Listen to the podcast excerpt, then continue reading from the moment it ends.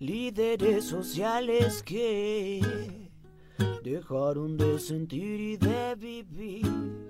La vida se camina. Muertes que se lleva la violencia.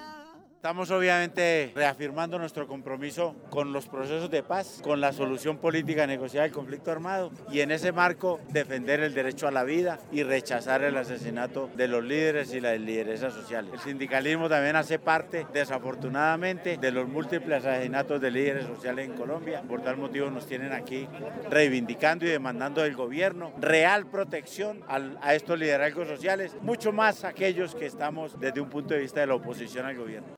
Fabio Arias, fiscal de la Central Unitaria de Trabajadores, CUT Colombia. Luchemos por los que ya no están. Cientos de razones por la vida de los liderazgos sociales en Colombia.